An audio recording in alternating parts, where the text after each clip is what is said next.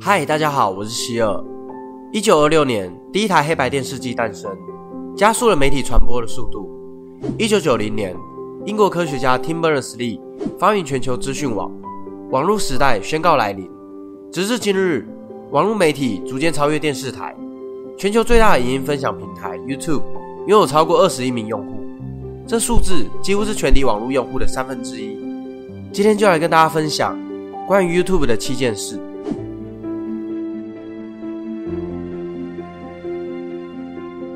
二零零五年二月十四日，YouTube 正式成立，创办人分别是出生于台湾的台裔美籍创业家陈世俊、美国人 Chap Turley 和孟加拉裔的 Judd Cream，他们都是 PayPal 的前员工。一开始，他们的办公室就在一个简陋的车库，但在短短十五个月内，YouTube 的流量就超越了 Google Video 和 Amazon Video。后来在二零零六年十月，被 Google 以十六点五亿美元的天价收购。签约当天。他们还拍摄了一支影片，发表感言，并上传至 YouTube。二十个月就让三个戏骨工程师成为亿万富翁。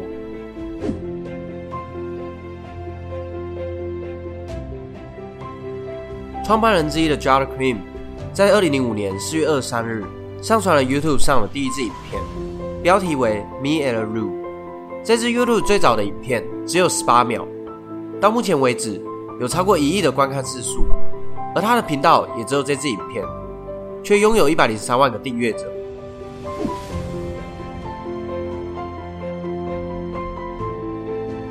二零零四年十二月，南亚发生了史无前例的大海啸。当时因为没有大型的影音分享平台，全球媒体为了得到灾区的即时影片，花钱购买当地人随手拍摄到的画面。这让陈世俊发现了分享的需求，人们需要一个分享影片的串流平台。立刻辞掉 PayPal 高薪工程师的工作，并找两名伙伴一同创办了 YouTube。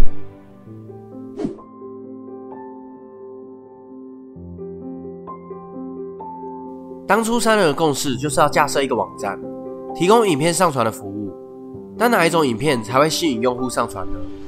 三人讨论过后，决定以约会作为主题，让所有真有需求的男女在平台上上传自我介绍的影片。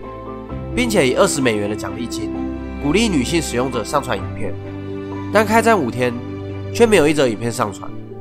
在他们不局限影片上传内容之后，平台立刻广受欢迎。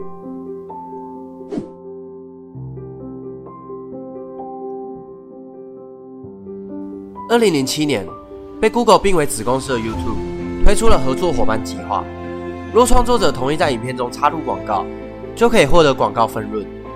二零零七年五月二十二日，两位英国小男孩的成长记录影片被他们的父亲上传至 YouTube，影片名称就叫做《Charlie Bite Me》。这部哥哥被弟弟咬手指的影片，截至今日累计观看次数超过了八点七亿。他们在二零一二年后也拿到十五万美元的收益。十年后，长大的兄弟俩再次重现了当年的片段。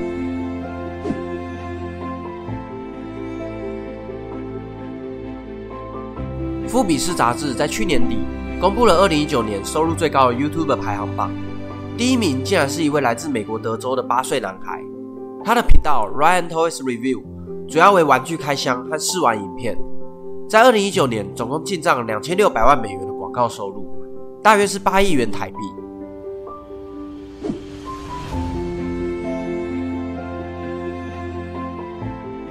目前 YouTube 上观看次数最高的影片。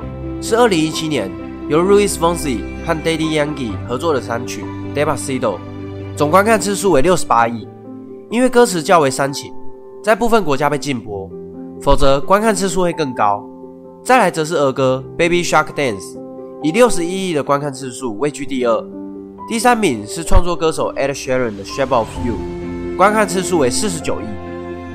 大众媒体的演变至今，人人都是自媒体的时代已经来临。